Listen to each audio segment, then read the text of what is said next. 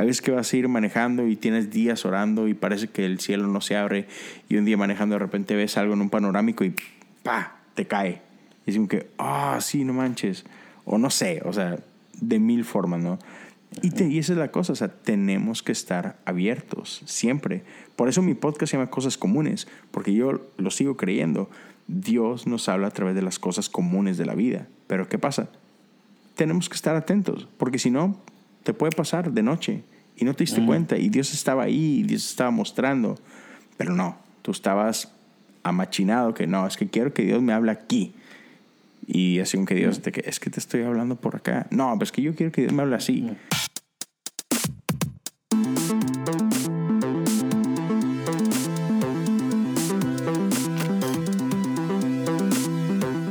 Hola, ¿qué tal amigos? Bienvenidos a un nuevo episodio de La Fe de Dudar.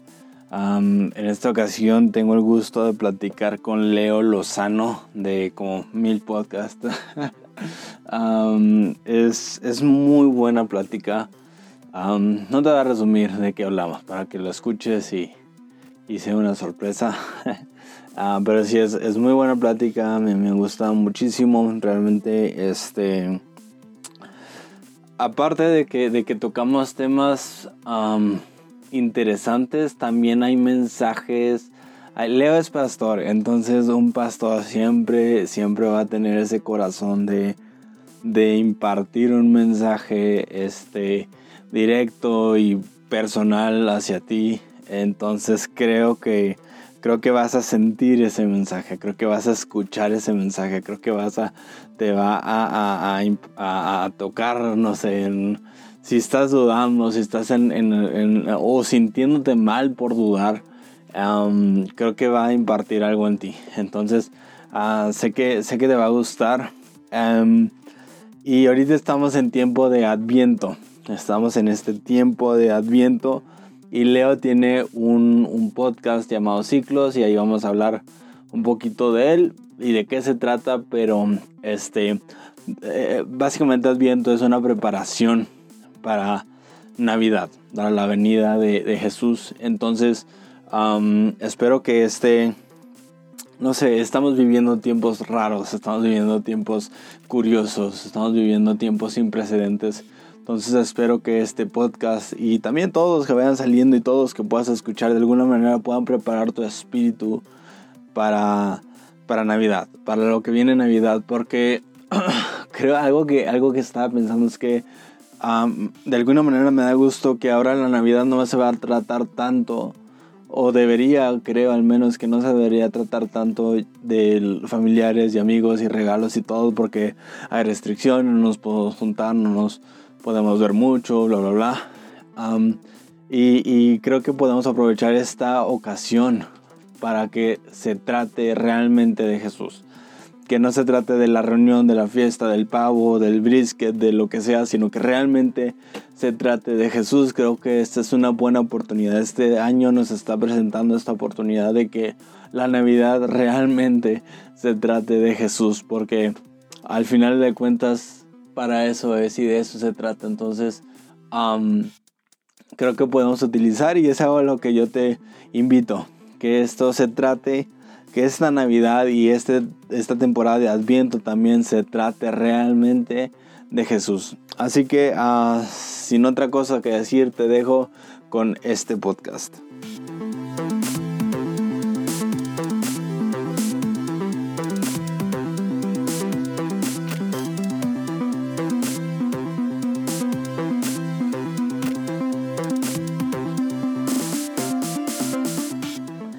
¿Qué tal amigos? Bienvenidos a un episodio nuevo de La Fe de Dudar. El día de hoy estoy ah, en conversación con alguien que yo creo no conozco a nadie que tenga más podcasts o esté involucrado en más podcasts. Yo creo que todos mencionan esto de ti, Leo. Este, pero buenísimos. Estoy con Leo Lozano. estás en Houston, ¿verdad? Si no me equivoco, o ya me, ya me equivoqué. No, no, no. así es correcto. En Houston, Texas, desde hace casi 10 años ya. Casi 10 años, no manches. Houston, Texas. Creo que solo una vez estuve en Houston, pero en el aeropuerto. O sea, iba, era de Ah, fui del Paso, iba del Paso a Dallas y llegamos del Paso a Houston. Y era tan grande el aeropuerto que nos salimos y tuvimos que volver a entrar en, eh, por seguridad y quitarte el, el, cinturón y todo. Y llegamos ya y casi, casi nos cierran la puerta ah, para, el, para el avión. Sí, eh, la eh, neta es grandísimo. De hecho, yo acabo de llegar del aeropuerto. Fui, mi papá estuvo una semana aquí conmigo en la ciudad y se iba a ir el sábado, de hecho. Pero, hey, se la estaba pasando bien y, y, retardó su vuelo de regreso. Así que hoy en la noche lo, lo fui a dejar y sí, está, está bastante grande. No inventes, enorme. Oye, qué chido. Este, digo, sé que muchos ya conocemos tus, tus podcasts. Ah, probablemente para cuando salga este ya está, ya va a estar saliendo también el de ciclos, ¿verdad? Que, ya, que ya tienes, en este momento ya tienes el tráiler. Y me emociona mucho ese podcast, la neta. O sea, he escuchado cosas comunes, la, la, cosa tras de la cosa, y que un, un pajarito me dijo, no, no sé, o sea, todos, todos que tienes están muy chidos, pero me emociona mucho este de ciclos por la, por lo que quieres lograr y lo que quieres hablar en este. Sí, yo también la verdad sí, sí estoy bastante, bastante emocionado.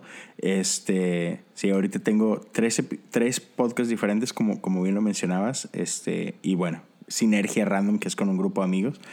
Pero sí, el 29, si no me equivoco, es 29 de noviembre, que es el último domingo de noviembre, es cuando se, se va a, con la palabra, se va, va a debutar ese podcast y es un podcast que gira alrededor del calendario litúrgico.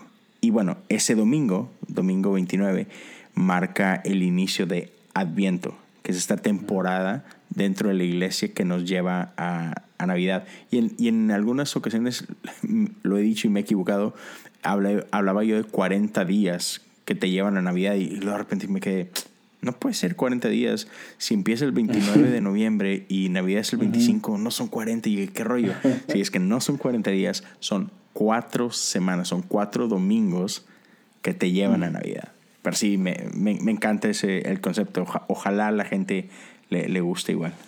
Sí, es que sabes que estaba yo pensando, mira, tengo, y te platico un poquito mi historia, tengo realmente algunos meses, realmente es mucho, meses abriéndome a toda esta, lo litúrgico, lo, lo, místico, lo contemplativo. O sea, realmente yo había, había vivido una fe uh, muy fundamentalista, o sea, de, de, de, más chavo. Y luego empiezo, estudio teología y empiezo a abrirme a más cosas. Es, es mi carrera, teología. Entonces, estando en eso, empiezo como a abrirme y, a expandir mi mente y soy una persona controversial por naturaleza, Dios me hizo así. Entonces, dentro de eso empiezo como a abrirme esas cosas y veo no solo la belleza en eso, sino también el rechazo a ese tipo de cosas. No sé si te ha tocado, o sea, como, como mexicanos hay mucho rechazo a la liturgia. Yo era de los que la rechazaban. Yo también. Aquí levantamos la mano, ¿no? Sí, sí, sí. Y, y es que, por ejemplo, yo cuando, tú sabes, como mexicano, sí, y yo creo que en toda Latinoamérica tenemos este, esta onda donde vemos a la iglesia católica como el enemigo de la iglesia cristiana, ¿no? ¿Cómo? Y, y, así, o sea, de hecho yo crecí en, en no sé, un estilo de iglesia donde a mí me enseñaron así tal cual. La iglesia católica es el enemigo de, de la iglesia cristiana. Eh, el papa es el anticristo. O sea, la iglesia católica es la gran ramera. O sea, onda es así, todo. O sea, e, en esa onda crecí yo, súper heavy. Este, y, o sea, mal, ¿no? Mal. Y, y, recuerdo que cuando yo llego aquí a Houston, este, el pastor con el que llegué a servir estaba a punto de ordenarse, se, se, se llama que es dentro de la iglesia metodista, eh, hay un proceso largo para que una persona pase de, hey, quiero ser pastora, ok, ya eres pastor. Es un proceso muy largo. Entonces, mi pastor estaba pasando por este proceso y me invita, digamos que a su ceremonia de ordenación. Y cuando yo llego, yo me asusté. Yo me asusté porque, o sea, yo tenía, no sé, una o dos semanas en Houston, venía de Monterrey. Y pues la iglesia metodista en su forma tradicional, pues tiene muchísimo semejanza con la iglesia católica. Desde cómo se visten los pastores ordenados, o sea, traen sus, llamémosle, sus sotanas, traen su, su cuello de clero, sus, este, stools, acá estas, estas que parecen las, las, bufandas colgándoles, no sé cómo se llama en español eso. Este, y yo así como, ¿qué rayos es esto? Y, y todo, toda la liturgia que siguen y eso y lo otro. Y yo me asusté, vato. Dije, ¿dónde me metí? Me equivoqué de, de sala o no sé, ¿no? Entonces, pero recuerdo que en ese momento pensé, ok, ¿me puedo ir de aquí y no volver más? ¿O puedo hacer preguntas y aprender? Gracias a Dios opté por eso segundo. Y empecé a conocer. Y, y mira, mucho del rechazo que, que se experimenta en América Latina con, con todo esto de liturgias viene por simple ah, desconocimiento, por, mm, por, este, por ignorancia tal cual. Y es que es fácil, ¿no? Es fácil criticar lo que uno no conoce, es fácil temer lo que uno no conoce, ¿no? Mm. Este, y entonces cuando yo empiezo a conocer de la historia de la iglesia, conocer de dónde vienen todas esas tradiciones, que a mí me dio coraje y dije, no manches, o sea, nos han robado toda esta belleza, porque es demasiado, o sea, e-, es demasiada belleza en toda esa tradición. Y, y, por lo mismo, porque yo no conocía, a mí antes todas estas expresiones de la iglesia me parecían sumamente aburridas. Por ejemplo, oraciones litúrgicas, yo decía, ay, qué, o sea, qué mal. O sea, una oración tiene que nacer de tu corazón. Y sí, o sea, hay lugar para eso. Pero también hay lugar para ese otro tipo de oraciones, porque tenemos, y eso es lo que muchas veces nos cuesta entender, que nuestra fe, aunque es personal, no es individual. Somos parte de algo mucho más grande que nosotros. O sea, la iglesia es parte de este colectivo y nosotros somos parte de esta, de, de esta, ¿cómo le llama Hebreos? De esta, no es nube, pero sí, somos parte de estas conglomeración de, de, santos a través de la historia, ¿no? Y no caminamos solos este camino de fe. Y hay muchas ocasiones que estás atravesando cosas donde literalmente no tienes palabras. Estás pasando por, por cuestiones donde no te puede salir una sola palabra. Entonces, cuando te faltan palabras, puedes tomar estas palabras de otros que han venido antes que, que tú y, y, puedes tomar sus oraciones y hacerlas tuyas. Este, y, y sí, hay demasiada belleza en todo eso. Y no solamente en ese tipo de cosas, hay un montón de tradiciones más que cuando conoces de dónde vienen y todo eso, descubres un tesoro increíble, vato. Entonces, sí, y, y, y tú es, o sea, yo lo he, yo digo, te hablo desde mi experiencia, yo he conectado con Dios de una manera bien, bien interesante, o sea, al punto de que siento que mi espíritu está más receptivo a, al, al, mover del espíritu, ¿no? O sea, este, yo como que algo que como que he ido como que utilizando mucho este término y creo que se parece a lo que tú le llamas la cosa detrás de la cosa. el, término que yo en, en, lo personal como que he ido adoptando es el espíritu detrás. Entonces, como que ves el espíritu detrás de tantas cosas, o sea, también te hablo en lo personal, ¿no? O sea, yo también crecí en, en un sistema así, ¿no? Que mis papás personalmente no lo, no lo decían así y no, no, eran, mm, no eran tajantes en este tipo de, enseñanzas, pero tú sabías que, la iglesia católica estaba mal. Tú sabías que ese tipo de cosas, tú sabías que las oraciones litúrgicas no eran oraciones, eran nada más repetición. O sea, ese tipo de cosas, tú sabías, ¿no? Entonces, pero pero te empieza a abrir, o sea, y al punto de que hace poquito, me acuerdo así, o sea, lo guardo no sé como mucho en mi corazón que estaba viendo un, una obra de arte, era un crucifijo, que sé que años atrás hubiera dicho, esto es, esto es herejía, esto es, yo qué sé, ¿no? Tantas cosas que hubiera dicho. Y en ese momento lo vi, wow, conmovió mi espíritu y hasta ganas de llorar me dieron, o sea, porque, eh, no sé, de alguna manera conecté con, con el espíritu que había en eso, con la belleza que había en eso. O sea, en, el, en, el, segundo episodio del podcast hablo con, se llama Vlad y él, él es católico.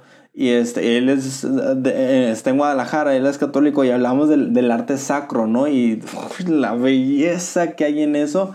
Y sí, definitivamente estoy de acuerdo, cómo nos han robado de eso y, y todo lo que vemos así, nos escamamos de volada y decimos, ay, no, no, no, no, no, ¿sabes cómo? O sea, me acuerdo una historia que a unos amigos, eh, que ellos eran ellos, ellos eran de la iglesia metodista, una iglesia metodista aquí en Chihuahua, que no voy a decir nombre, pero es como más progresista y no, ya no tiene tantas liturgias. Entonces por eso también se hizo muy famosa, porque era como más, más progresista y así. Entonces, este, pero una vez fueron como una convención grande de muchos metodistas y fue la comunión y todo esto, ¿no? Entonces ellos no están acostumbrados a nada de eso. Entonces cuando es la comunión que traen como un pedazo de pan, a, eh, uno de esos chavos en vez de agarrar un cachito, ¿no? O sea, de arrancarle un pedacito, baile, le ataca la mordida hacia el, al, al, pan. Entonces, pues todos se sacan de, de, onda, pero dice, o sea, los que me platicaban la historia dicen, era un momento así como que tan sublime, tan, tan serio, que pues no te podías reír, o sea, no puedes reírte, pero ya veías a los demás cómo lo estaban haciendo y pues la regó este vato catastróficamente. Pero, o sea, digo, esto es gracioso, no es una historia graciosa, pero no estamos acostumbrados a estas prácticas y luego cuando las podemos experimentar, híjole, es, es encontrar y conocer a Dios de una manera tan, ah, no sé, tan bonita, no ni siquiera sé cómo expresarlo, ¿no? O sea, pero, o sea, no hay palabras para expresar eso.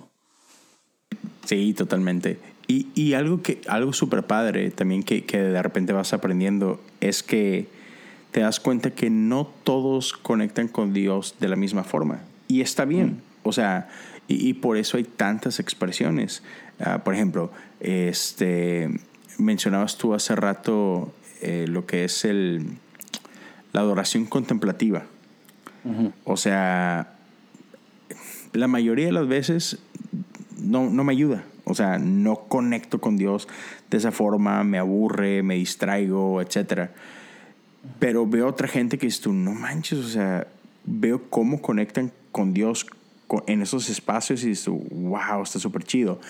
Y sí me ha pasado, hay, ha habido ciertas ocasiones en mi vida donde a través de esos espacios, a través de esas prácticas, he, podido conectar con Dios de maneras en las que no he podido conectar de, de, la forma tradicional en la que yo conecto, ¿no? Que es, que es algo más moderno, más esto, más lo otro. Este, pero ha, ha, habido ciertas ocasiones donde esa es la manera que yo necesitaba, ¿no?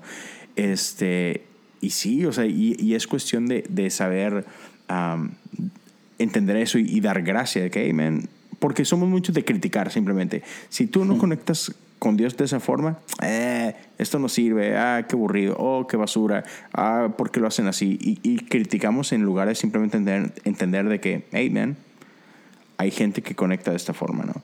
Este, hay gente que, que necesita ver a Dios como Padre.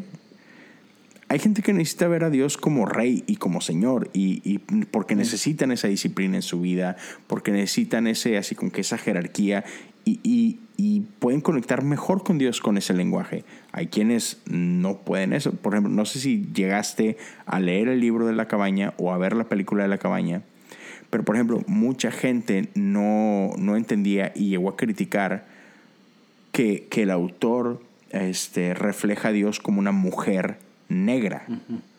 Y para muchos fue así como que un insulto, fue una herejía.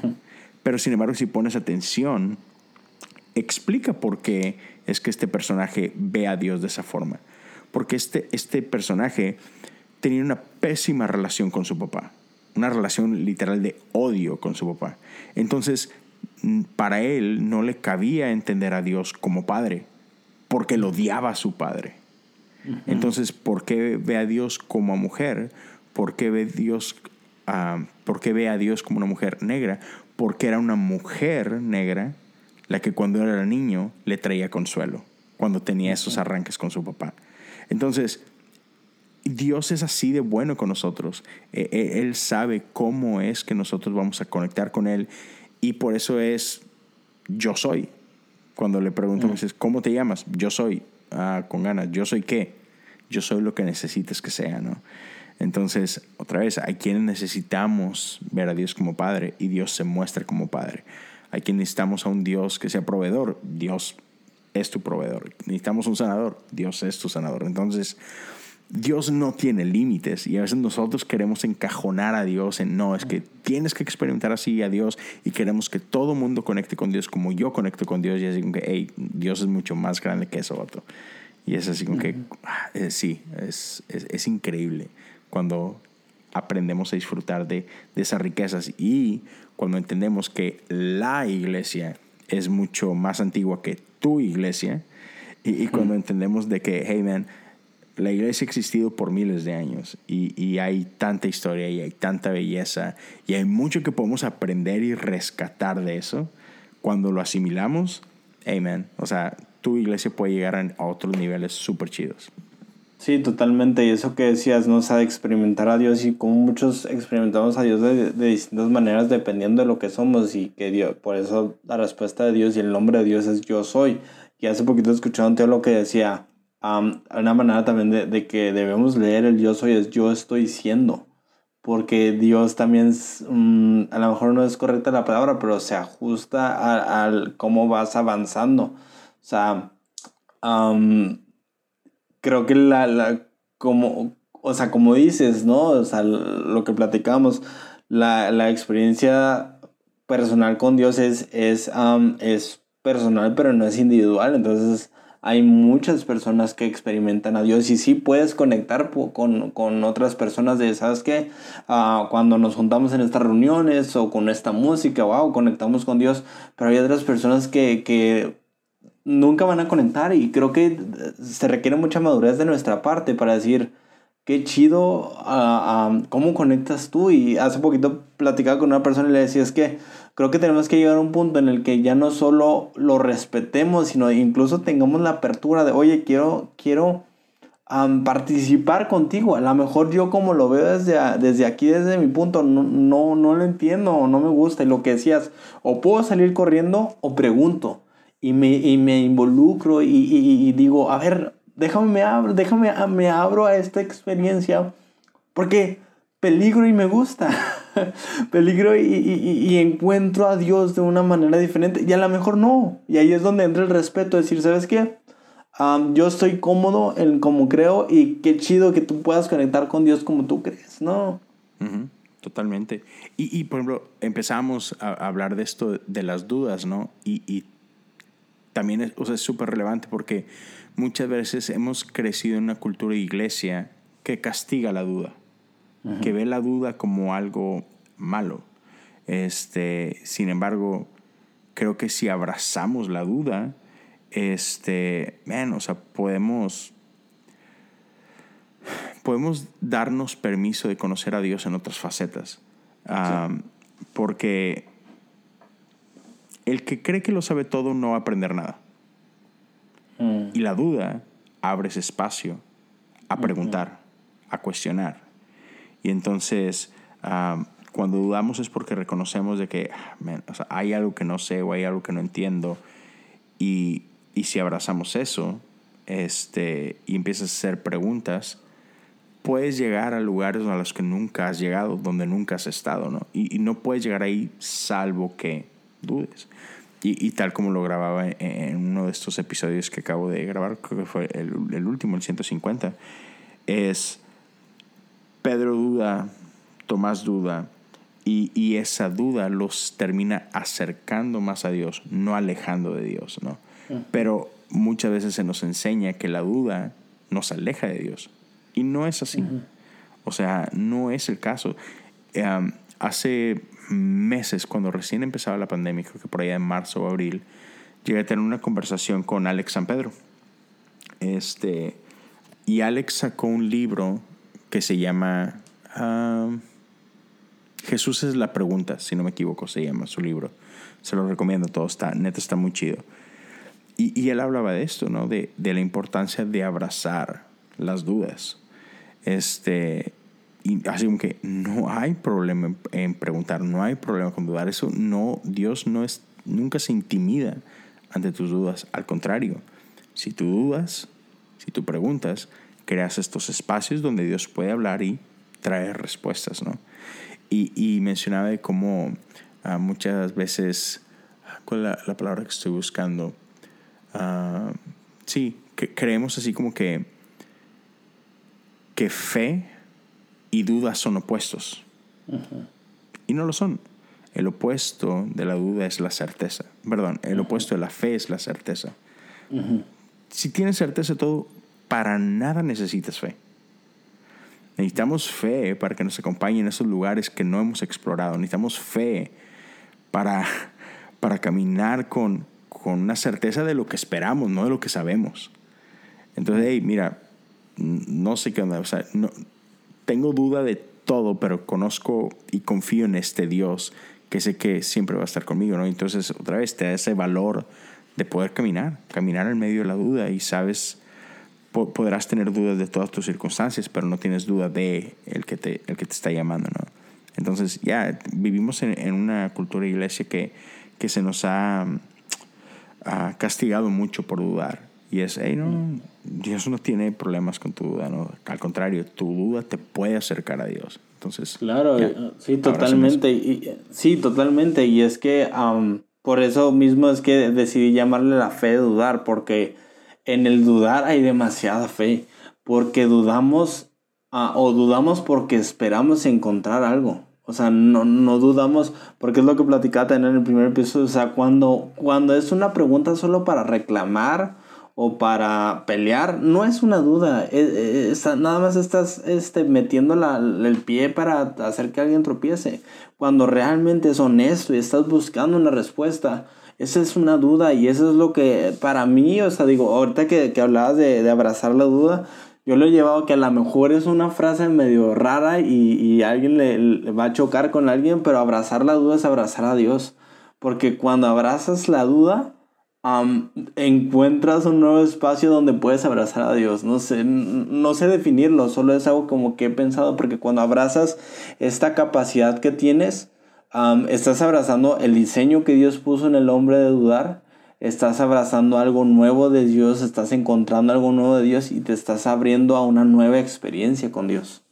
Sí, y ya, ya, me acordé por qué traje a colación esto de Alex San Pedro. De repente me quedé así que ah, quería decir algo y no lo dije. y después cuando te estaba escuchando ahorita dije, ah, ya. Y es esto de que cuando dudamos con honestidad, siempre vamos a encontrar a Dios. Siempre. O sea, otra vez, cuando dudas con honestidad, siempre vas a encontrar a Dios. Cuando dudas con honestidad, siempre vas a llegar a la verdad. Entonces, ya es, no dudes, o sea, como dices tú, o sea, si, eres honesto en esta duda, man, vas a terminar abrazando a Dios, o sea, no, hay manera, cuando es una duda honesta, cuando no es, ah, más traigo enojo y traigo amargura, no, no, no, cuando neta estás dudando bien y, y anhelas la verdad y no sabes cuál es la verdad y no sabes cuál es el camino, pero, pero quiero llegar a la verdad y, y empiezas a dudar, mira, tarde o temprano vas a llegar a la casa. Es, de hecho, pasa hace, poco, este, no sé si, si tú conozcas o, la gente que nos está escuchando, pero acá en Estados Unidos había un, un grupo de música cristiana bastante famoso que se llama uh, Hawk Nelson.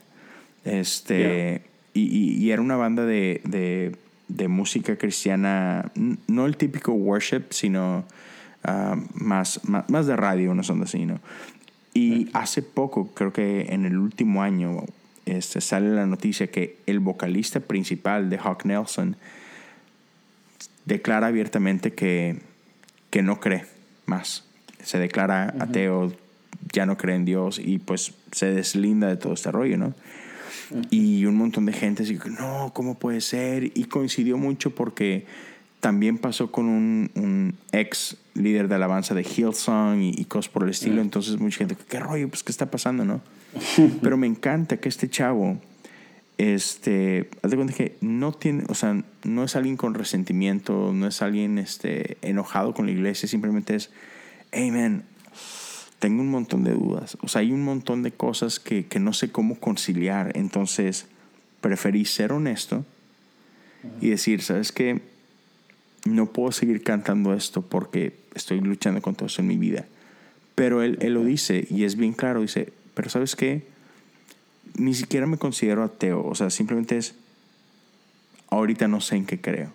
No estoy negado a la posibilidad de Dios, porque, hey, tengo un montón de historia, o sea, tengo, no sé, treinta y, treinta y tantos años de experiencias de esto y lo otro, pero simplemente ahorita tengo problemas y prefiero ser honesto y decir, hey, mira, ahorita no sé si creo en lo que siempre he creído, pero estoy en un punto donde quiero tener conversaciones, quiero ser honesto, déjame replantearme todas estas cosas y hey, y si el día de mañana llego al punto de que, oh, ya, era por aquí, y, y, vuelvo a abrazar a Dios, así como que, hey, no tengo ningún problema. Entonces, es una persona que está dudando con honestidad y que en, en esta parte de ser íntegro consigo mismo y íntegro con los demás, prefiere decir, mira, ya voy a tomar una pausita por acá, pero déjame ver, no sé cuánto me tarde, y a lo mejor llego donde mismo, pero déjame lucho con esto. Y es como que, vato, dale. O sea, otra vez, yo creo que él, tarde o temprano, va a regresar a casa. A lo mejor no va a llegar igual y no va a ser la misma persona que era antes de esto, pero va a llegar a donde, o sea, va a pasar por el proceso que Dios quiere que pase. Y estoy seguro que va a terminar de regreso en casa, esto es en, en, relación con Dios. Y chido, se vale. O sea, no hay claro. Nunca. Sí, totalmente. Y es que, o sea, incluso la Biblia lo dice, Jesús lo dice, ¿no? El que busque, a encontrar. El que toca la puerta se le va a abrir. Entonces, o sea, tan fácil es encontrar a Dios. Tan fácil que literalmente Jesús dice, toca la puerta. Pero hay veces que nada más le estamos dando la vuelta a la puerta o estamos viendo o, o sea, no sé cómo, creo que es un, um, es muy difícil como explicar esto, pero creo que es demasiado sencillo lo que nos dice Jesús y, digamos la promesa que nos hace de si tú tocas a la puerta se te va a abrir, o sea, nadie te está diciendo que, que, que no lo hagas, que no dudes, que no preguntes, o sea, porque creo en un Dios tan grande que cualquier pregunta que le hagas no le va a dar miedo. O sea, porque hay veces que hasta este rechazo a las dudas empieza a, y es lo que, es lo que platicamos ahorita, ¿no? O sea, este rechazo a las dudas luego empieza a crear una teología incorrecta en la que es un Dios como, no, no, no me preguntes. Y a lo mejor suena mal y no, no, espero que, que, se entienda lo que, el ejemplo que quiero dar, o sea, que a veces hasta como políticos, ¿no? Que luego le haces preguntas y es como te la evaden, ¿no? Y, tienen tácticas para eso, ¿no? Y son muy inteligentes para evadir ciertas preguntas y ciertas respuestas y ciertos escenarios, ¿no? Entonces como que hay veces que creo que como que tenemos esta idea de Dios que es como evita tus preguntas o les da la vuelta o así como que, no, no, no, o sea, no estés preguntando eso, o sea, ¿por qué? No deberías estar preguntando eso, tú deberías creer y ya. Entonces, hacemos un Dios y creo que, o sea, nos lleva a ser un Dios muy medible, en el sentido de que cabe perfectamente en una caja, cabe perfectamente en una caja de doctrinas, teología, lo que quieras, pero cabe ahí y yo creo que cuando Dios es medible, y esto hablaba en un episodio, cuando Dios se vuelve medible, deja de ser Dios. O sea. Totalmente. Y, y queremos ah, reducir a Dios a fórmulas, queremos mm. reducir a Dios a, incluso a tiempos. Ahorita que tú hablabas de eso, o sea, uh, dices tú, es que es fácil. Y sí, sí es fácil, pero no siempre es igual. Y, y muchas veces queremos, mm. hey, el que busca encuentra, toca la puerta y se te abrirá. Y, nosotros lo queremos ya, ahorita. O sea, ya estoy buscando, ya, ya te quiero ver. Estoy tocando la puerta, ábreme ya. Y es, a veces demora. Y está bien. Se puede tardar un poco, entonces, pero no, o sea, que queremos que Dios lo haga ya y queremos que Dios lo haga como lo hizo con, con Él. O, o, la gente tiene esa expectativa. No, es que mira, yo hice esto, hazlo y, y no, hombre, Dios me habló así. Este, enciérrate a orar o ayuna o... Y queremos meter a gente a fórmulas y, y si sigues esta formulita, mira, vas a tener un encuentro increíble con Dios. Y tenemos campamentos, y tenemos retiros, y tenemos congresos. Y, y es increíble cómo en un, en un mismo servicio de iglesia puedes tener una persona que está teniendo el encuentro de su vida, así como que el día de su vida, y una persona que está sentado al lado de ellos y así como que, "Ah, esto me es super X. Así como que, ¿cómo puede ser? Están en el mismo lugar, están escuchando la misma música o la misma prédica, y uno está así como que destrozado, teniendo un encuentro con Dios así increíble, y el otro así como que ya quiere irme por unos tacos. ¿Por qué? Porque no es una fórmula y está bien. Entonces, tenemos que saber abrazar eso. Eh, no, no podemos encajonar a Dios. Este, entonces, ya, o sea, so- solo sé paciente, o sea, busca a Dios, busca a Dios, busca a Dios, búscalo como, como sea, como lo sientas y, y no tengas miedo. Y decías tú ahorita ah, de, de esta gente que te dice, no, sí, mira, Dios es así, Dios es así. Y, y muchas veces, otra vez, nos quieren dar este, este modelito de Dios porque es más fácil, porque es más fácil para que esté enseñando. ¿Por qué? Porque sentarme a platicar contigo y hablar de tus dudas y hablar de tus problemas existenciales toma tiempo. Entonces, ¿qué es más fácil? Este, sentarme con un chavito y explicarle eh, por qué está bien o por qué no está bien, por ejemplo, ir a un baile, que es la típica pregunta de morritos, ¿no? ¿Es pecado es pecado ir a bailar? Así que ah, esa no es la pregunta correcta, pero ok. Este, pero así que, que queremos reducir las respuestas a ¿eso está bien o está mal? Así que ah, creo que hay muchas mejores preguntas, pero pues necesito dedicarte el tiempo de sentarme y a ver, ¿cuál es el problema? ¿Por qué quieres saber si es pecado o no es pecado bailar?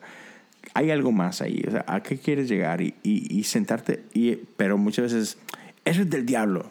Y ya, así, así queremos arreglar el mundo. No te toques ahí, porque eso es del diablo y te hace el infierno. Así que, así que nada, creo que no. Entonces, pero otra vez, eh, es más fácil decir que algo es del diablo y asustamos a la gente. Ay, no, entonces mejor no me acerco a eso. A, otra vez, sentarnos y platicar y llegar al fondo. ¿Por qué estás haciendo esta pregunta? ¿Qué hay detrás que te hace querer ir aquí o ir allá o hacer esto o hacer aquello? ¿Qué hay detrás? Otra vez, toma tiempo. Y entonces, si eres, por ejemplo, un líder de jóvenes y quieres tener esas conversaciones profundas con 40 chavos, ah, echa- es un chorro. Y entonces, no, a lo mejor le digo a todos, no, esto es así y se fregó. Y dicen que, nada, no seamos flojos. Y algo que muchos pastores han hecho por años, o sea, es más fácil otra vez darte una formulita A, B y C y mira esta cajita y no te salgas de aquí y, y es, no, eso no lo toques porque te vas al infierno y, y no me preguntas y cállese y ya le dije que no y ya, ándale, vais. Es, es, sí, se me hace una tarea demasiado floja, este, y entonces ya no.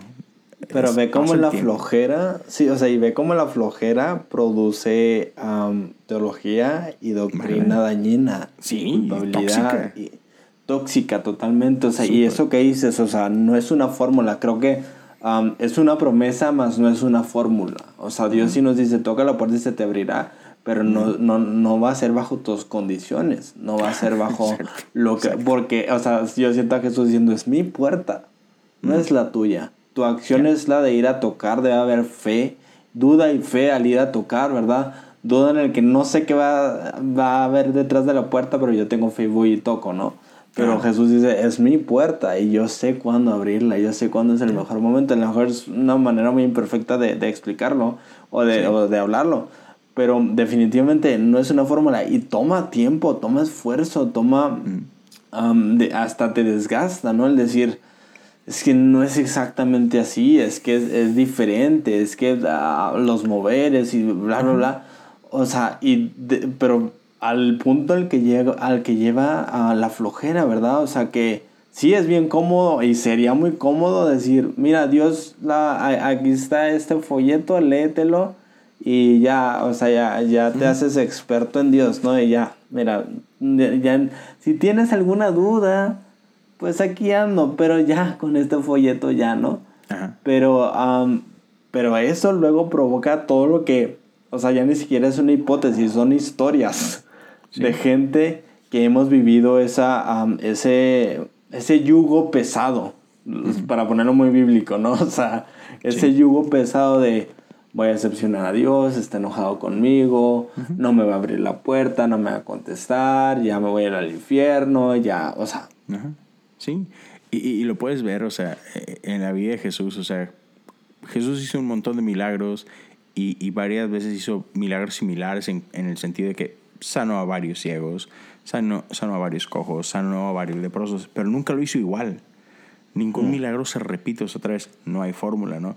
Y, y, me encanta que escuchaba hace poco a Juan Diego, Juan Diego Luna, eh, en su podcast estaba haciendo esta comparativa de, pues acaban de tener un, un niño, su niño creo que tiene como un poquito más de un año, y, y hablaba de cómo a veces es, es, los niños son molestos, bro, y yo tengo tres, y sí, a veces es demasiado molesto un niño que uh, se levanta en la madrugada llorar y tú te quieres dormir más, y, oh, pero que el niño se despertó, y entonces hacía la comparativa de, de la experiencia de, de ser padre con esta historia en la Biblia donde llega un amigo a tocar a, a, a, su amigo para pedir un favor y es mm. el, el, hey, ya estoy en cama con mis niños y con que déjame en paz, pero el amigo seguía poniendo gorro, no, por favor, ayúdame, ayúdame. Y, y la Biblia dice que este hombre termina ayudándole a su amigo, no por ser su amigo, sino por lo molesto que estaba haciendo su amigo, ¿no?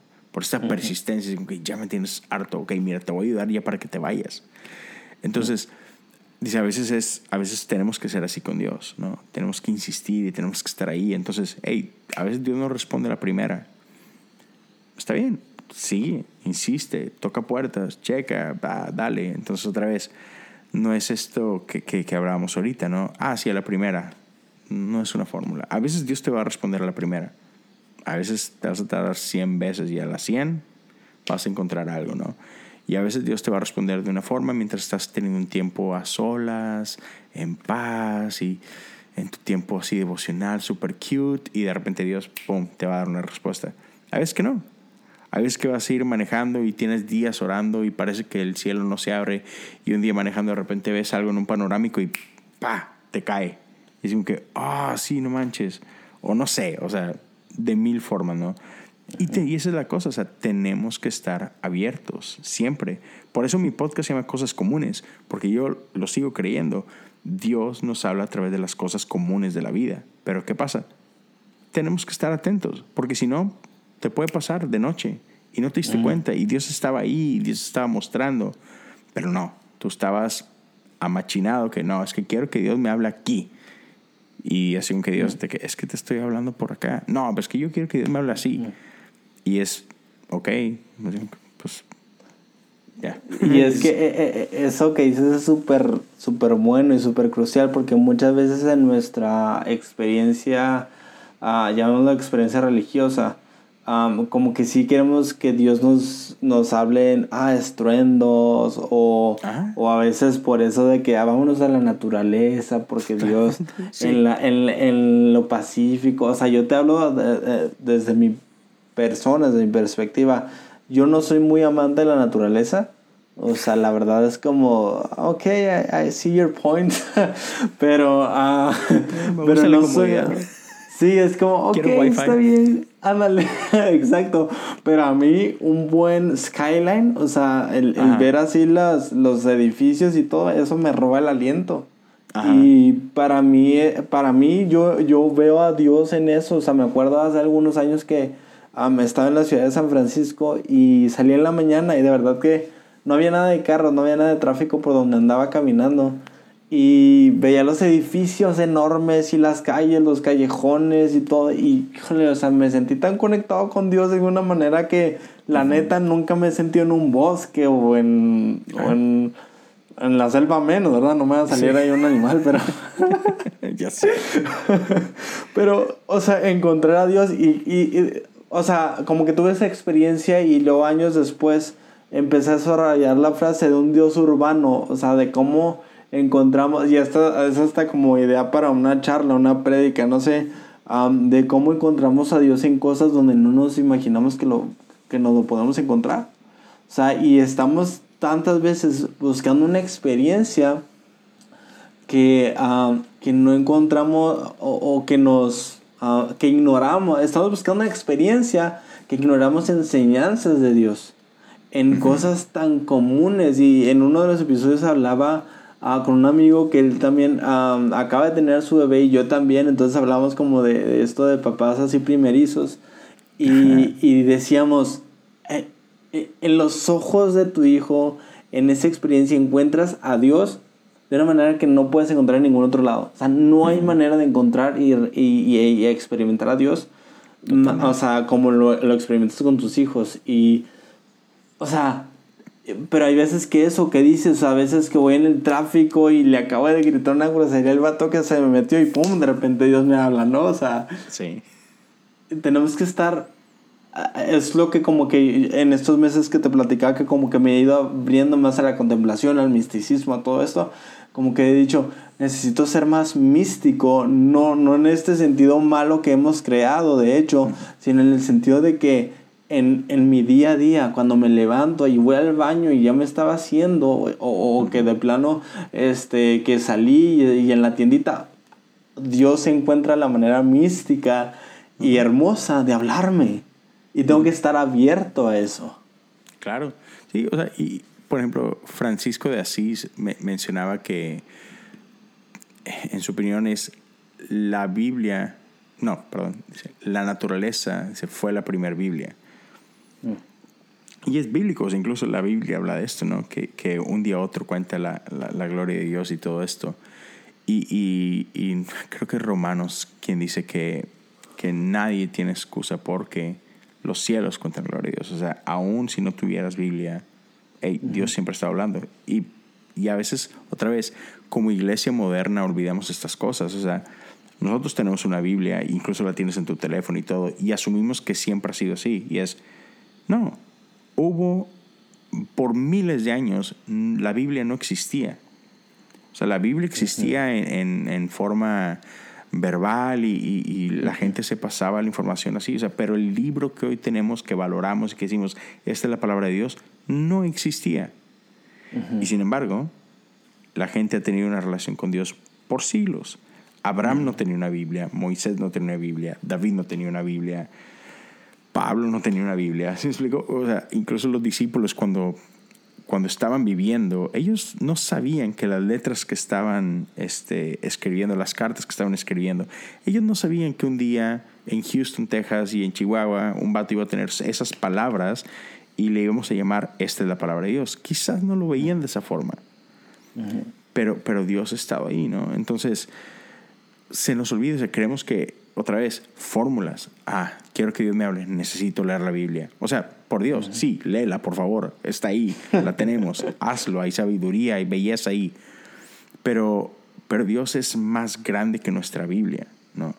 Dios, Dios está fuera de las cuatro paredes de nuestra iglesia. O sea, otra vez, hey, Dios está en todos lados y Dios constantemente está hablando. Hable tu corazón, sintoniza tu corazón al corazón de Él para que puedas percibir eso en la ciudad, en el rancho, echándote unos tacos, este, echándote un sueñito, porque no? O sea, hey, lo que sea, Dios está ahí.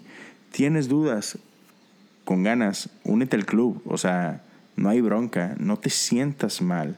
Ay, pero es que me siento un mal cristiano. Like, no, dude, no, o sea, dale, ven, Dios, es tan grande, Dios, Dios, Dios te va a encontrar ahí en esa duda. Tomás, tenía dudas. Tenía dudas de la resurrección misma. ¿Y qué dijo? Hasta que yo no lo vea y hasta que yo no lo toque. ¿Y qué hizo Jesús? ¿Ocupas esto? Aquí estoy, papito. Meta la manita aquí, mijo. Aquí estoy, échele. Pero, o sea, bueno, Jesús no. Y a usar una mala palabra. Jesús no regañó. dale, dale, dale. Así que Jesús no regañó a Tomás, o sea, Jesús no lo castigó, Jesús no le dio un bofetadón, o sea, es, hey, ¿ocupas eso? Aquí estoy, hey, bendito los que creyeron sin ver, los que vayan a creer sin ver, pero aquí estoy para ti. ¿Tú ocupabas ver? Aquí estoy, chido. ¿Y qué pasó? O sea, y se me hace bien injusto porque al menos en inglés, o sea, seguimos llamando a Tomás Doubting Thomas. Y, y, si tú tienes dudas, o sea, a ti te dicen, ah, you're just a doubting Thomas. O sea, le dicen a la gente, ay, eres un Tomás dudador. pobrecito vato, o sea, se le quedó, ese momento lo definió, ¿no? Y así como que se nos olvida que después de ese encuentro con Jesús, o sea, eh, de hecho en ese momento exclama, Señor, mi Dios. Y después es este mismo Tomás que horas antes todavía estaba donde Jesús, después de ese encuentro, él fue el mismo Tomás que lleva el Evangelio a la India. Y la gente que hoy en la India conoce de Dios, hey, fue porque un día Tomás fue allá después de haber tenido este encuentro con Dios y decir, man, vale la pena dar la vida por ti. Y, y es la epítome de la duda, ¿no? O sea, cuando hablamos de duda, lo, lo señalamos a él. Hey, pues otra vez, Jesús no lo, no lo regaña, Jesús no lo azorrilla, Jesús dice, hey, ¿ocupabas esto? Aquí estoy. Entonces, claro. cualquier persona que nos esté escuchando, estás pasando por dudas, no te agüites. Dios te va a encontrar en tu duda. Solo exponte, exponte a ella, expon tu duda, ten conversaciones, sé honesto y es, es que no me cuadra este cotorreo. Hey, te aseguro, Dios te va a encontrar. A lo mejor no es hoy, a lo mejor no es mañana, pero Dios lo va a hacer. Sí, es que, o sea, ah, precisamente en esa historia de Tomás que comentabas, o sea, es a través de, eh, perdón, es a partir de esa historia que empieza a desarrollar esta idea de la fe de dudar y el primer episodio que se llama Dudar es un acto espiritual, que se ha vuelto un mantra para mí, dudar es un acto espiritual.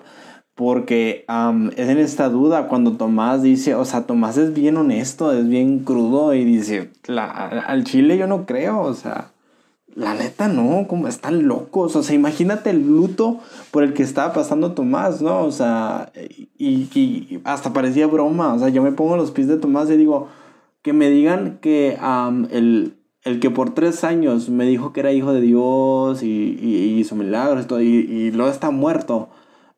y que me digan que resucitó, no manches, yo lo vi, o sea, yo vi que estaba hecho un pedazo de carne en la cruz ahí nada más. O sea, creo que no, no jueguen con esto, o sea, no, no estoy de humor, ¿no? O sea, ya me imagino esto. Y, y de pronto llega Jesús y dice, como dices, no, aquí estoy, papito, cállate. Entonces para Tomás es como, o sea, me encanta que Jesús es, yo entiendo cómo eres Tomás, yo entiendo esa necesidad personal que tienes de entender las cosas, digamos, kinestésicamente. O sea, o sea, porque Tomás lo lleva a ese punto, si no toco las heridas. y Jesús dice, éntrale, o sea, yo no voy a condenar tus necesidades. Porque era una necesidad que Tomás, o sea, porque Tomás no fue así como, o sea, porque hasta que toque sus, sus heridas.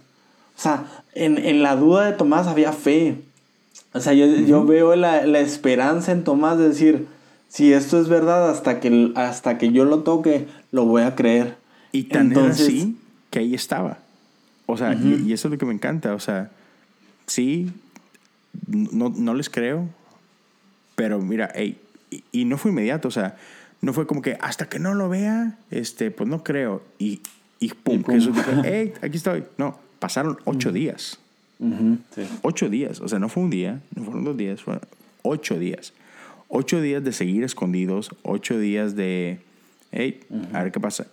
Y ahí estaba Tomás. O sea, Tomás no fue así como que, ah, hasta que no lo vea. Y ya, dijo, no, ¿sabes qué? Caso perdido, déjame, me voy a seguir lo que estaba haciendo ahí estaba. Ocho días después, ahí seguía. ¿Por qué? Porque seguramente, como acabas de decir tú, tengo esta esperanza de que ojalá que sí sea cierto. Y hey, pues aquí seguimos y ustedes son mi comunidad y, y, a lo mejor ustedes no están dudando, pero yo sí. Y me gusta esta parte, una, él no se fue, él permaneció ahí. Y por el otro lado, todos los que sí creían, no lo corren, no se deshacen de él. Eh, ¿No crees? Pues llégale, vato. ¿No? No, no. Hey, Está bien, entiendo, estoy dudando. Y muchas veces hacemos eso nosotros. Cuando hay gente que duda, los aislamos, los marginamos, los hacemos menos, los humillamos. Y en este caso podemos ver de que, hey, chido, man, sé que lo vas a ver. Quédate con nosotros, sigue regresando, no te vayas, va a pasar. Y pasó. Exacto, y, y justamente en, en, esta realidad es que también esto que te digo, ¿no? O sea, es la fe de dudar porque en el dudar hay muchísima fe, hay muchísima esperanza de estoy dudando, no, no, estoy, no estoy siendo certero en que no es y ya, y no me sacas de ahí, no, no, estoy dudando porque sé que puede haber una respuesta, porque sé que puedo, sé que hay la posibilidad de que pueda tocar las heridas. Entonces, y eso que dices es uf, tan cierto, porque no solo pasa con las dudas, lamentablemente no solo pasa con las dudas, también pasa con esto que decíamos, ¿no crees como yo? o no has tenido la experiencia que yo tengo, patitos para que la quieras, ¿no? Como dice mi papá, ¿sabes pintar? Pintaré de aquí, o sea, ahí nos vemos, porque no, porque no nos abrimos a la posibilidad de que lo que yo experimenté es subjetivo.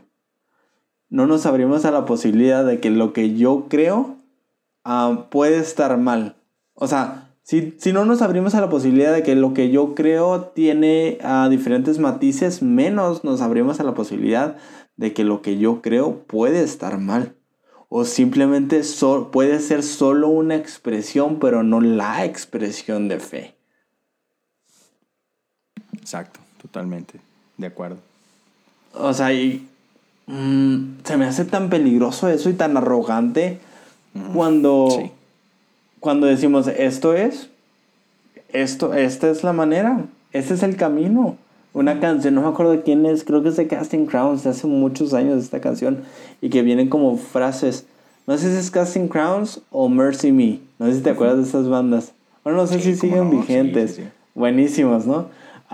y que tiene una canción y en una parte dice, Jesús es el único camino al Padre, pero tú no eres el único camino a Jesús. Esa frase es tan cierta. Porque neta que si nos creemos muchas veces, y yo me he creído, el único camino a Jesús. Y si no vienes a mi iglesia, estás mal. Y si no crees lo que yo creo, estás mal. Y si no compartes las mismas, es más, si, si no compartes hasta ni las mismas dudas que yo, estás mal. Entonces, ya, que te la pases chido el invierno, ¿no? O sea...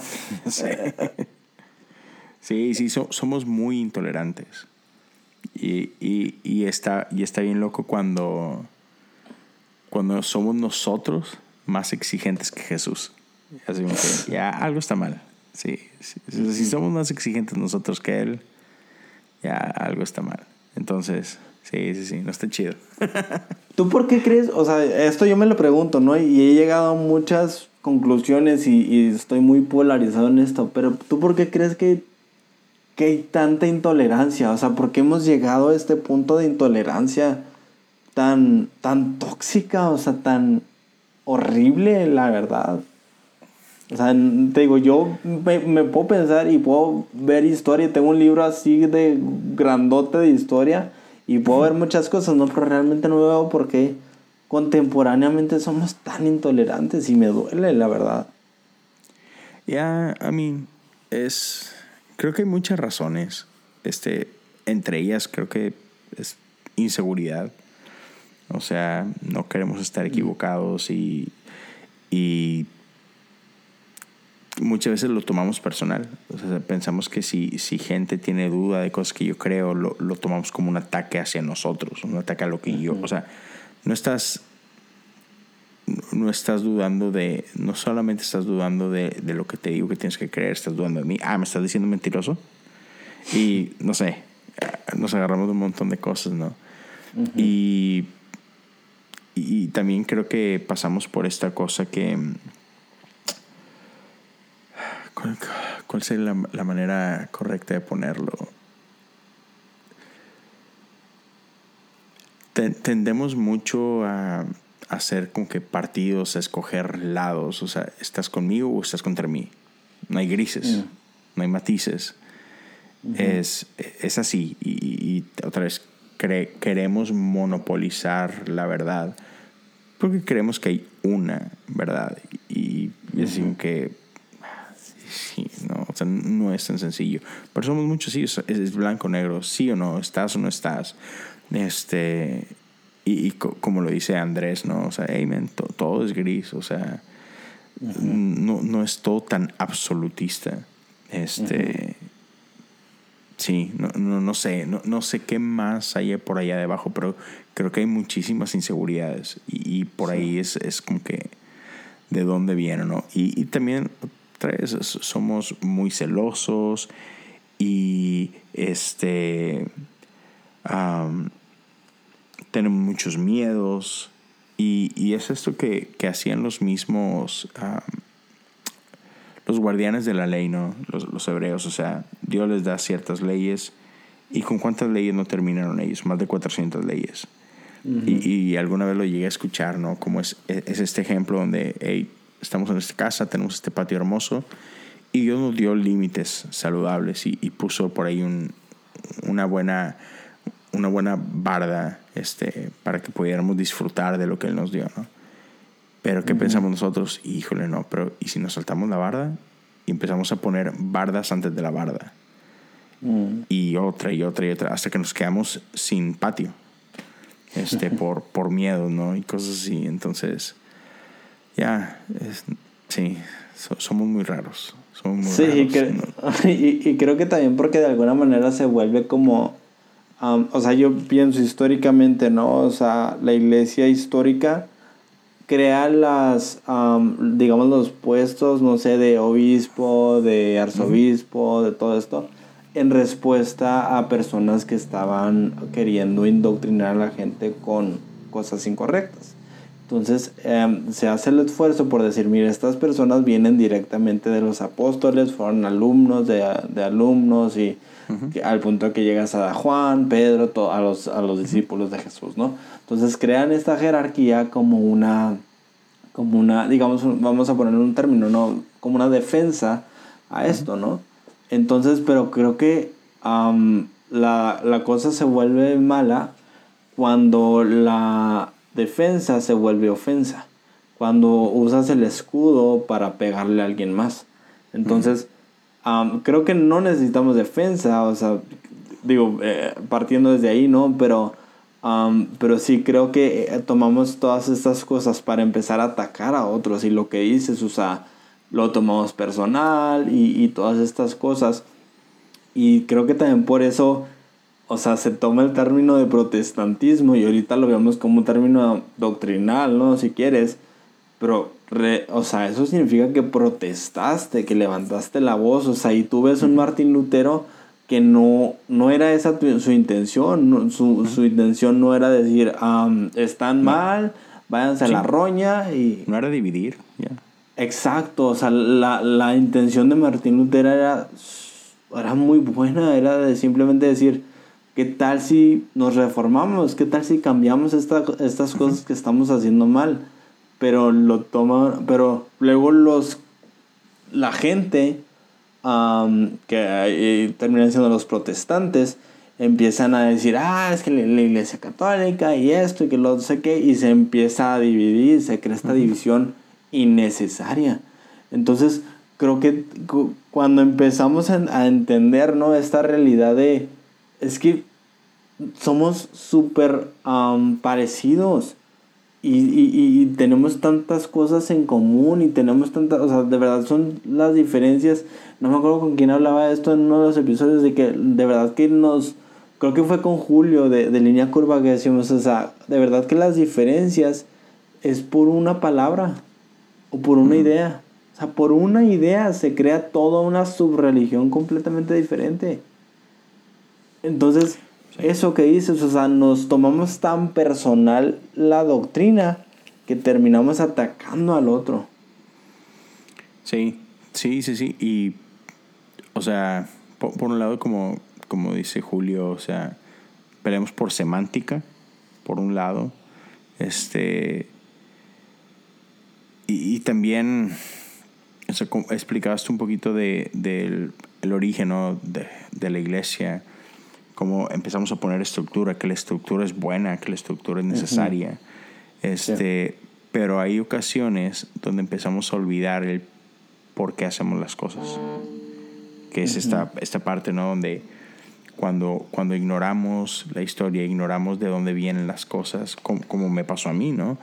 Y como te, nos, nos ha pasado a todos, o sea, vemos la historia de la iglesia, vemos tradiciones de la iglesia y porque no conocemos su historia, no conocemos de dónde viene, no conocemos para qué era y como estamos tan removidos de ella, la malinterpretamos. Mm. Entonces, o sea, igual cuando olvidamos el, el porqué de algo, pues ya pierde su propósito, o sea, al menos como no entiende su propósito, es, es muy fácil tergiversarlo entonces, eh, ese es un error que, en el que siempre caemos. O sea, ¿cuántas cosas de así no hay en tu iglesia? Este, mm. ¿Por qué hacemos esto? No, no sé. Y típica frase cuando, cuando alguien quiere innovar. No, es que siempre lo hemos hecho así. De que, ok, y, y hay veces que ya ni siquiera te acuerdas el por qué es que lo hacemos así. y, y, cuando se nos olvida de que, hey, esto a lo mejor así porque hace 50 años servía y, y suplía cierta necesidad, que hoy esa necesidad ya no existe. Entonces ya no habría necesidad de hacerlo de esta forma. Pero otra vez, cuando olvidamos los porqués de ciertas cosas, nos volvemos sobreprotectores de la cosa y no de la cosa detrás de la cosa. Entonces, como que, ah, come on. Entonces, sí, sí ya, mucho. Eso, eso que dices, o sea, cuando nos hacemos la pregunta del por qué, creo que podemos o decir muy honestamente, bueno, tienes razón, esto funcionaba antes y ahora ya no hay una necesidad que suplir, entonces creo que lo más sano es cambiarlo. No hay muchas, por ejemplo, lo pienso en algo bien práctico, no hay muchas canciones de hace muchos años que conforme ha ido avanzando la iglesia y todo, o sea, como que, uy, ya están reflejando un mensaje que en ese momento era bueno o era necesario, pero ahorita conforme hemos ido avanzando, pues no nos, ya, ya no se alinea tanto a lo que creemos, ¿no? O a lo que estamos experimentando como, experimentando como iglesias. Ah, pero hay cosas que luego también que si te haces, te haces la pregunta de por qué, es como, wow, qué chido, hay que hacerlo y hay que hacerlo más, ¿no? O sea, creo que eso es lo que pasa y que es lo que hablamos al, principio, ¿no? Las liturgias, todo esto, o sea, que nada más fue como estaban, bye. O sea, no, o sea, ¿por qué, ¿por qué se hace? ¿Por qué lo hacen? Y empieza a descubrir ese la cosa detrás de la cosa, ¿no? El espíritu detrás y dices, wow, o sea, entras en un asombro increíble y, y puedes, bien curioso, ¿no? O sea, con cosas que siempre, ha hecho, que siempre has hecho o que siempre hemos hecho, le puedes agarrar el sabor de nuevo. Claro. Y, y, y descubrir algo nuevo con algo que ya tiene años haciéndose, ¿no? O sea, entonces, hacernos la pregunta de por qué es súper crucial siempre, ¿no? Sí, sí, sí, es súper, súper importante. Este, porque como, bien lo dices, o sea, hay, hay ciertas cosas que, que su porqué es muy específico y que ya no aplica, pero hay otras de que, hey, no, man, es, eso es buenísimo. Entonces, igual, o sea, simplemente e, el, no entender para qué es algo, te, o sea, te deja desarmado, así como que no, no, ya hay muchas herramientas que si no las entiendes, pues no le sacas provecho. Mm. Entonces, este, puedes tener una increíble herramienta, pero dos cosas. Si no sabes para qué es esa herramienta, pues puede ser un bonito o un interesante adorno, nada más. O puedes estar usando mal una herramienta, ¿no? Entonces, eh, en ese caso, o sea, creo que nosotros hay, hay en, eso, en eso muy específico en cuanto a tradiciones y todos, simplemente tenemos que entender, o sea, y hay muchas cosas que, que ahorita que desconocemos 100%, hay un montón de cosas que tenemos información que es información o errónea o a medias o tergiversada y cosas así, así que, ah, no, y, y todo por, por, este, por estas divisiones que se fueron causando y, la bronca es que no es una división que pasó hace cinco años, estamos hablando de divisiones que pasaron hace más de 300, 400, 500 años, ¿no? Entonces estamos tan removidos y hay otras cosas que están encima de ellas, cosas culturales, cosas políticas, sociopolíticas, etcétera, que, que manchan todo esto que había de, historia, ¿no? Entonces, ya, es, este, es muy importante el por qué nació algo, para qué nació algo, y es, hey, todavía sirve o podemos redimirlo incluso. O sea, también tenemos esta mala costumbre en la iglesia de pensar que hay cosas sacras y cosas mundanas. Y, y como, como, diría Rob Bell, todo es espiritual. Entonces, ya, Dios puede usar literalmente, Dios puede usar todo y Dios puede redimir todo. Este, difícilmente hay algo en el mundo que Dios no pueda redimir. Este, Seguramente hay ciertas cosas de que ya, si esto de plano no lo podemos usar. Pero hay muchas cosas que, que, son buenas como tal y simplemente no las aceptamos. Hay cosas que a lo mejor no están siendo usadas de la manera correcta, pero las puedes usar de la manera correcta y pueden ser provechosas, ¿no? Entonces, ya, siempre como que conocer el corazón de algo es importante y, y no, no rechazarlo nada más porque no nos gusta su forma, sino que, que hay que, otra vez, hay que preguntar, hay que tener curiosidad y hay que estar abiertos a, a, también a información, ¿no? Porque es, eh, es también en, en, este proceso de dudar, es importante, hay que estar abiertos.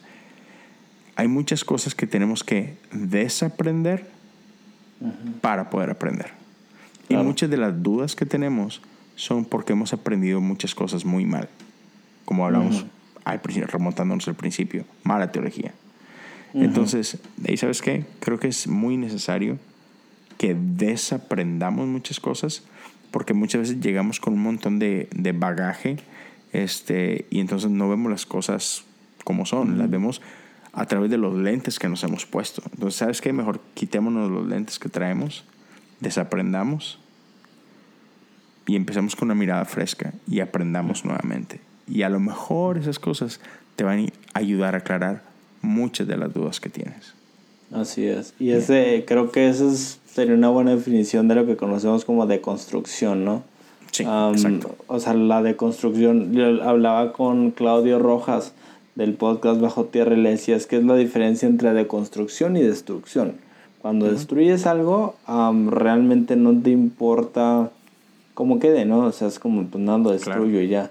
Pero cuando deconstruyes algo, eres muy intencional. Um, o sea, yo me lo imagino como una casa, ¿no? Si vas y lo destruyes, tú metes el sledgehammer, ¿no? Uh -huh. como, no sé cómo se llama en español y pum, destruyes todo y, y, quedan ahí los escombros y ya, ¿sabes cómo? Pero me lo imagino, ¿no? Que sé que no es, sé que no es algo que se hace, ¿no? Pero cuando deconstruyes y me lo imagino, te digo, en un edificio, quitas ladrillo por ladrillo, los que estaban mal, o ok, tenemos que quitar toda esta sección para volver a para reconstruir, ¿no? Entonces creo que en la fe es muy, muy similar en el sentido de que oye, ¿sabes qué necesito? Como dices, quitarme estos lentes, o sea, ya no me sirven, ¿no? O sea, cuando sí. después, después de un año, ¿verdad? Cada año te tienes que estar haciendo la, la, um, el examen de la vista. Tú y yo que uh -huh. usamos lentes es una sí. práctica que debemos tener. Entonces, uh -huh. um, a, a, al año, en teoría el año ya no te sirven. Uh -huh. Y muchas veces los seguimos usando, ¿no? Pero um, al año ya no te sirven, al año tienes que cambiar. Tienes que cambiar tu, tu, uh, tu enfoque, tienes que cambiar. Entonces creo que necesitamos eso, necesitamos deconstruir constantemente. De hecho, la descripción que tiene el podcast en, Instagram es deconstruyendo la fe que conocemos. Porque estamos tan familiarizados que no nos abrimos a, la posibilidad de o estar equivocados o que haya más información. O sea, la familiaridad también crea, digamos, toxicidad o la familiaridad también crea esta, este sentido de um, de, de, que todo lo sé, ¿no? O sea, no sé exactamente el término, pero de que es esto, obviamente si esto es lo que conozco toda la vida, pero um, hacemos nuestra experiencia, lo que decíamos, ¿no? hacemos nuestra experiencia, la, la medida por la que, o, o, la regla por la que todo se mide y es muy arrogante pensar así Super. y nos va a limitar muchísimo. Ya, yeah.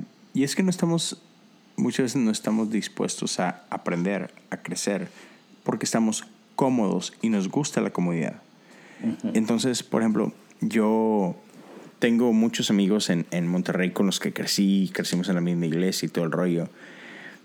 Y sí, o sea, tenemos 10 años de, de no vivir en la misma ciudad, de no frecuentarnos tanto y todo, pero platicamos seguidos, tenemos un grupo en WhatsApp y toda la onda. Y muchas veces empezamos a platicar cosas, cosas de fe, cosas de vida. Y la realidad es que yo soy el que más ha cambiado de, de, todo este grupo de amigos. Y su...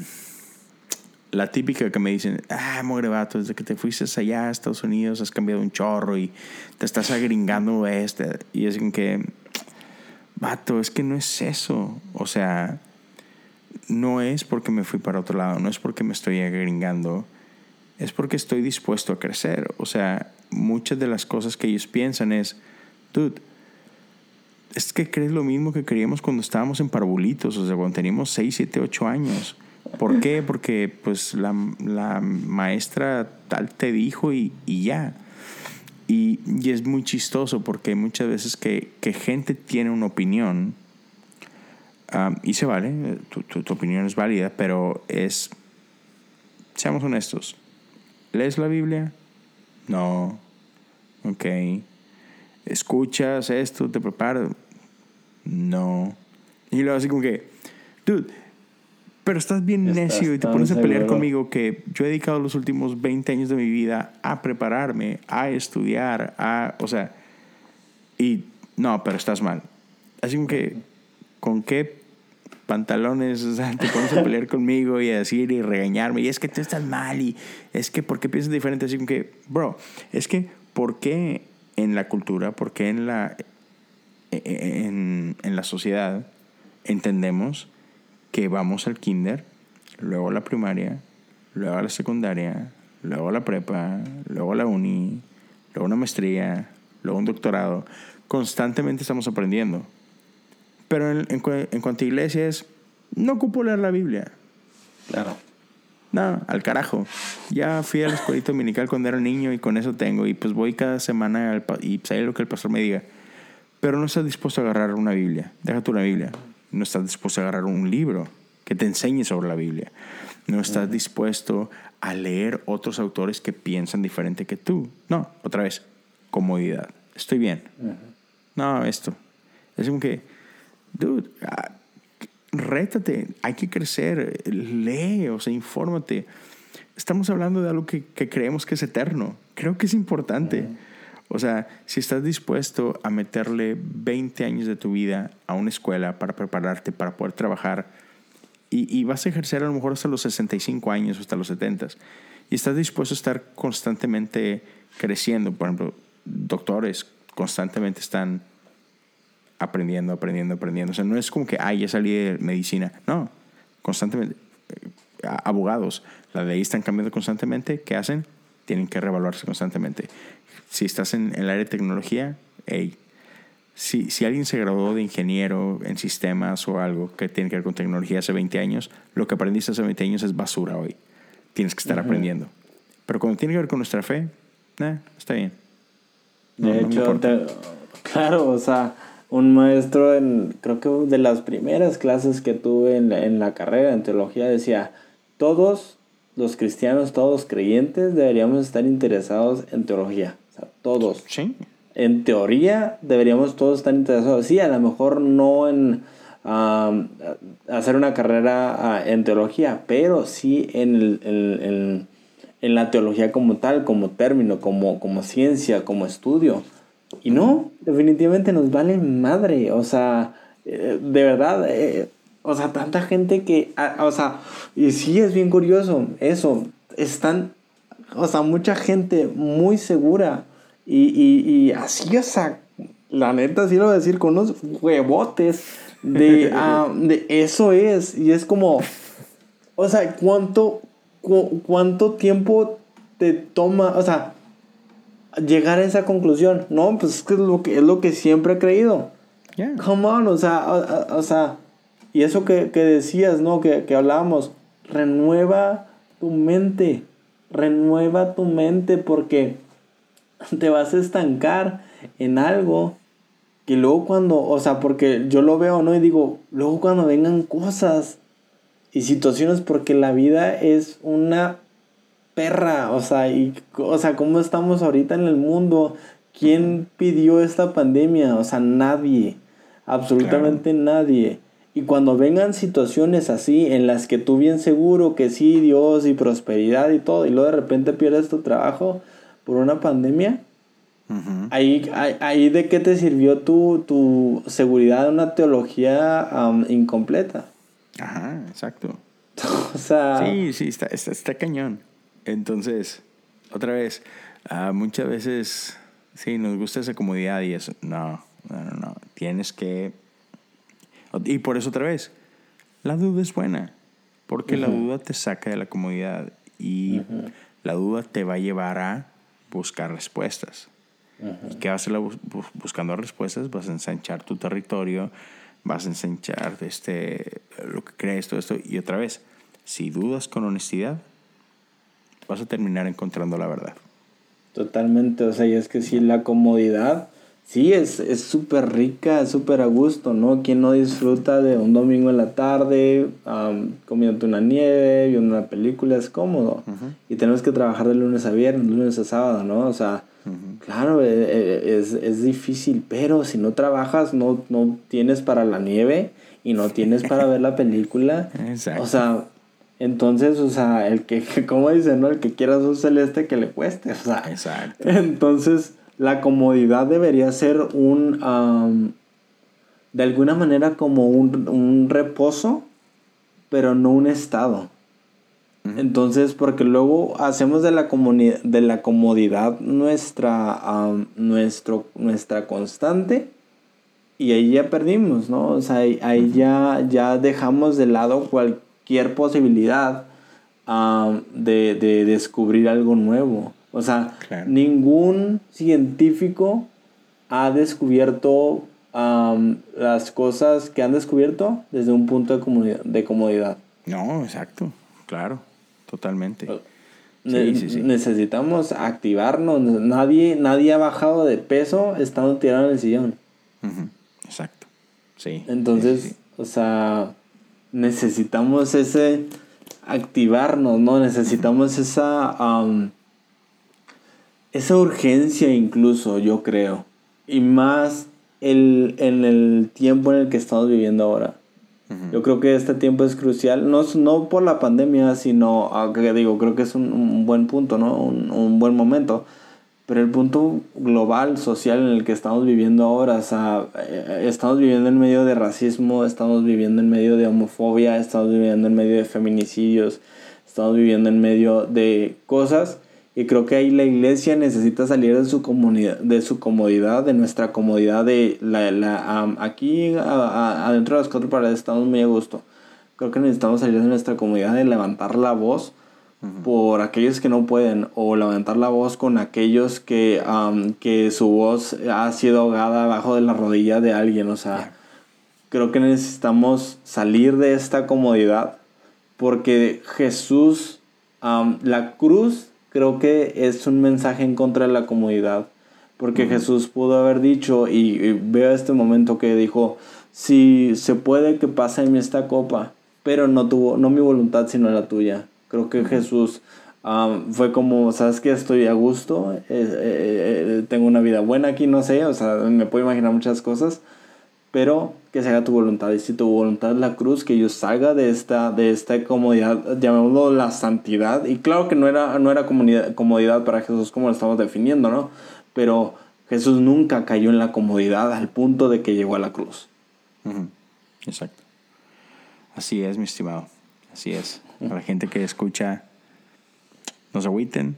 Si, si, si, ya, si, si, estás pasando por duda y te sientes mal porque estás dudando, ya, yo sé reír con eso. Es así que Jesús no tiene problema con tu duda. El Padre no tiene problema con tu duda. Al contrario, es, es, una buena oportunidad para tener un encuentro con Él.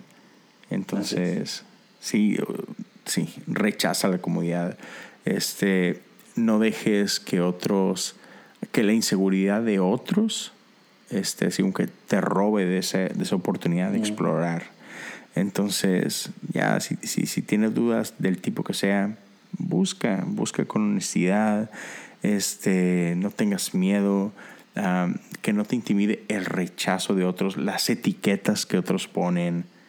Es, hey, dale, dale. O sea, si, si tienes dudas, estás en buena compañía a lo largo de toda la Biblia vas a encontrar gente llena de dudas. Todos, todos los héroes de la fe, todos pasaron por duda.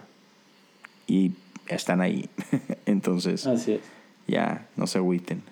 Definitivamente. Y ahora, digo, lo dijiste con un corazón tan pastoral, eso me encantó. Y ahora te lo voy a decir con, con las palabras yo. te valga madre. La verdad, cómo está el mundo. Porque me recuerda tanto al Don Quijote que, le dice a Sancho Panza, si los perros están, si los perros están, si los pedros, ¿eh? si los, si los perros están ladrando, si los perros están ladrando, es porque vamos caminando. Entonces, sigue caminando. Eso que dices, tan cierto, Leo. No dejes que las inseguridades de otros sean proyectadas en ti. Las inseguridades de otros que los tienen en la comodidad, bendícelos. No te estoy diciendo que vayas y les avientes huevos en la cara, o sea, bendícelos y ahora porque así como la verdad yo lo hago con gente que sé que está ahorita en una comodidad y yo anhelo, de verdad anhelo que se levanten de eso, pero yo no soy nadie para cambiarlos, entonces yo simplemente sigo mi camino y las voces que quieran venir hacia mí, es más fuerte la voz de la cruz que la voz de la gente. Totalmente. Y, sabes, ya, ya había dicho que cerraba con esto, pero voy a volver. Cierra con esto. Típico pastor. Este, ah, pero, por ejemplo, la, la, palabra duda tiene una connotación negativa muchas veces. Te la voy a cambiar. Es, ve la duda como un acto de curiosidad. Y la curiosidad es un regalo. Ah, cuando somos niños, y a veces perdemos esto, y me encanta que la Biblia nos llama a ser como niños, Jesús nos llama a ser como niños los niños están dudando todo el tiempo, están siendo curiosos todo el tiempo y es como aprenden. O sea, yo tengo un niño de 5 años, tengo una niña de 2 años y tengo un bebé de 6 meses justo. Bueno, ya ahorita ya es 26, pero el 25 cumplió 6 meses. y es, todos están preguntando, y papi, ¿por qué esto? Papi, ¿por qué lo otro? Y el niño chiquito, el de 6 meses, agarra algo y, y lo ve y y, le intenta y lo, le pega y lo muerde y, o sea, está explorando, o sea, tiene curiosidad, ¿qué es esto? En otras palabras, tiene duda, no saben para qué son las cosas. Y la única manera que aprenden es explorando esa duda, explorando esa curiosidad, es preguntando, es ¿para qué es esto? ¿Por qué esto? ¿Por qué hacemos esto? ¿Por qué hablas así? ¿Qué significa esta palabra? La duda es algo bueno, la duda es lo que te va a llevar de ser un niño a un día ser un adulto maduro. Entonces, otra vez, creo que muchas veces tenemos muchas etiquetas, tenemos estas connotaciones negativas que tienen ciertas cosas. Desaprendamos. Desaprendamos. Aún eso, o sea, ¿por, qué es mala la duda? ¿De dónde sacamos eso? ¿Por qué la, por qué la satanizamos? ¿Por qué, por qué la juzgamos? ¿Por qué la marginizamos? Es, ¿Por qué es mala la duda? ¿Quién, ¿Dónde dice que la duda es mala? Entonces, ya, disfrútenla, sé como un niño, duda y véalo como, hey, es que solo tengo curiosidad, es que no sé, es que, ¿qué te puedo decir? Es que no sé, es que no sé si es así, no sé si es así. Hey, dale, explórala, explórala y dime qué es lo que encuentras del otro lado. Buenísimo. Gracias, Leo. Oye, ¿cómo te encontramos en, redes sociales, en todo esto? ¿Cómo, ¿Cómo te encontramos? Claro que sí. Este, eh, me pueden encontrar como Leo Lozano HO, tanto en Instagram como en Twitter. En Facebook nomás busquen Leo Lozano y pues ahí, ahí, ahí me, me, me, encuentran también. Este, y eh, si a alguien le interesa checar podcast, pues el principal es Cosas Comunes. Este, lo encuentras en cualquier plataforma.